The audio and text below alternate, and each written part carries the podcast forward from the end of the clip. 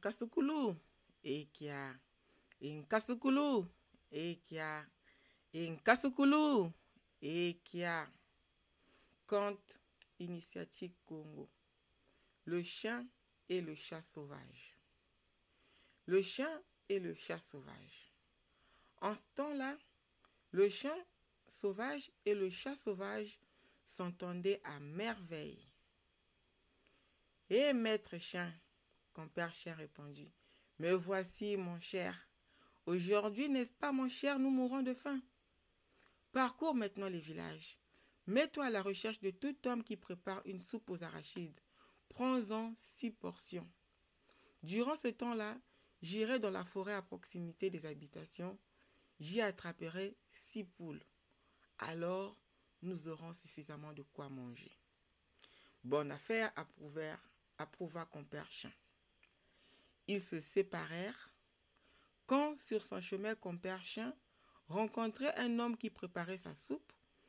Il lui montrait les dents, et tandis que l'homme s'enfuyait, il s'installait à sa place et s'éclipsait avec sa soupe. Compère chien renouvela le coup six fois. De son côté, le chat égorgea six poules. Ils se partagèrent le butin.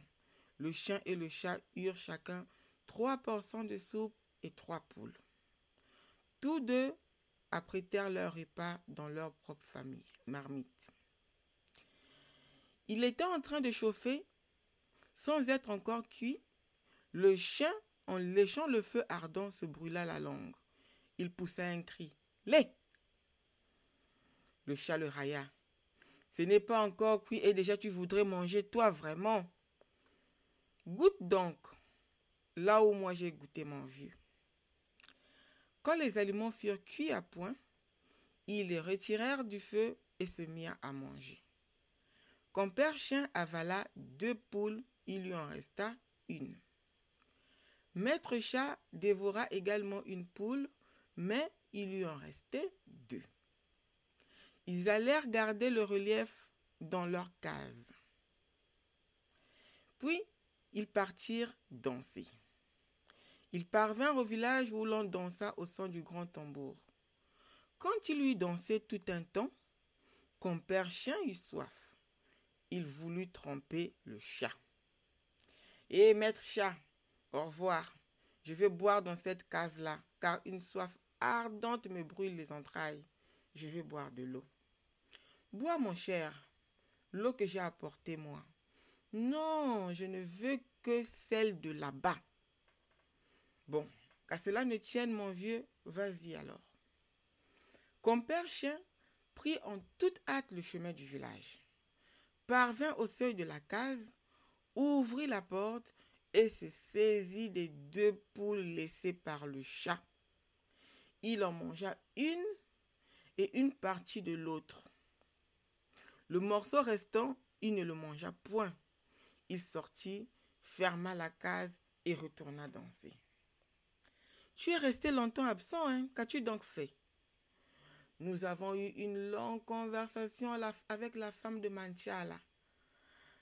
Ce n'est rien, mais bon. Et la danse recommença. L'on dansa, dansa, dansa. Le tambour enfin s'arrêta. Alors, ils s'en allèrent. Arrivés chez eux, ils se dirent Prenons notre nourriture et mangeons. En prenant sa marmite, Maître Chat s'aperçut qu'il manquait une poule et un morceau de l'autre. Comment? Compère Chien s'écria-t-il avec stupéfaction. Il me manque une poule et un morceau. Qui donc est venu me le voler? Je l'ignore, repartit le chien. J'ai gardé mon morceau, le voici. Ce n'est rien, poursuivit le chat. Je mangerai au moins le morceau qui me reste. Le repas achevé, ils s'en furent couchés. Le lendemain matin, compère chien partit à la soupe et maître chat aux poules. Et quand ils furent de retour, ils apprêtèrent le butin, en consommèrent une partie et laissèrent l'autre. Puis on s'en fut danser. Et de nouveau, compère chien se, déclara en proie à une soif ardente. Mon vieux chat, clama-t-il, je veux boire de l'eau dans cette maison. Le chat laissa faire, et tandis que le chien s'en allait, il pensa Demain, j'apporterai un fétiche. Et là encore, compère chien dévora la pitance de maître chat, puis courut le rejoindre. Ils dansèrent aussi longtemps qu'on joua du tambour, puis ils regagnèrent leur pénate. En ouvrant la porte, ils se dirent Mangeons, car avec ce tambour, nous avons tellement dansé que notre estomac est vide. Une fois de plus, le chat constata que dans sa marmite, il ne lui restait plus qu'un tout petit morceau de viande. Comment, compère chien? C'est la même histoire qu'hier. Il me manque de la viande. Tiens, s'exclama compère chien, chez moi, tout y est.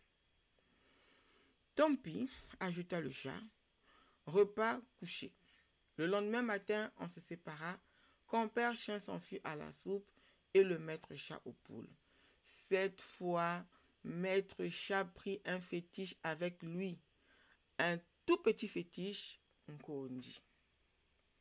Il arriva le premier au village, ouvrit la case et après avoir caché le petit Nkondi sous les fagots, sortit de la hutte et s'assit sur la cour. Il ne tarda pas à voir venir compère chien à l'autre bout du village. On se partagea le butin, on le prépara, et quand on lui retirait du feu, on en mangea une partie, l'autre on la conserva. Allons, va devant, compère chien, je fermerai la maison. Compère chien sortit. Le chat donna ses instructions à son condi. Reste ici. Quand tu verras quelqu'un ouvrir la case, s'il mange la viande, terrifie-le. Oui, père, répondit le condi. Et le chat partit, l'en dansa, dansa, dansa.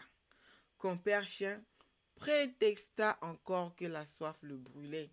Je vais boire de l'eau. Ce n'est rien, mon cher, souffla le chat. Compère chien pressa le pas, ouvrit la maison. Comme il s'apprêtait à saisir la marmite de maître chat, par parla. Comment? Qui s'en prend à la viande de maître chat Ah, c'est toi le voleur En entendant cette voix, le chien se mit à fouiller toute la case, puis, de peur, il cria en injuriant. Qui est là avec sa mère? Toi-même avec ta mère, riposta Nkondi. À ces mots, compère chien engloutit toute la viande de maître chat, avala toute la soupe, puis, à la course, retourna à la danse. Il ne restait plus le moindre petit morceau. Quand on eut assez dansé et que le tambour eut cessé, ils retournèrent dans leur village. Ils ouvrirent la porte et pénétrèrent dans la case. Comme il se disposait à prendre la nourriture, le Nkondi raconta l'histoire à Maître Chat. Eh père, c'est compère chien le voleur. Il a pris la viande, alors je l'ai gourmandé, il s'est mis en colère. Il a voulu me frapper, mais comme il ne me trouvait pas, il m'a injurié, puis il s'est enfui en emportant la viande. En entendant cela, le chat fut irrité. Ces choses qui disparaissaient dans la maison, c'est toi le vaurien qui les volait. Compère chien répliqua en ces termes craintifs. Calme-toi, mon cher chat. Ce n'est pas moi qui les ai volés, tes choses. C'est ton fétiche qui les a mangés. Mais le chat ne le crut pas. Sa colère n'en fut qu'accrue. Ils en vinrent aux mains et ce fut un pugilat en règle. Personne d'ailleurs pour les séparer. Quand ils se furent séparés d'eux-mêmes, ils firent ce serment. Toi, compère chien, tu n'es qu'un voleur. Va-t'en manger ailleurs et je ne puis plus me promener avec toi. Qu'à cela ne tienne, répliqua le chien, nous nous séparerons. Ils se séparèrent. J'irai demeurer au village, poursuivit le chien. Et moi je resterai dans la forêt, déclara le chat sauvage. Depuis ce jour-là, où ils s'étaient disputés, les deux se sont séparés.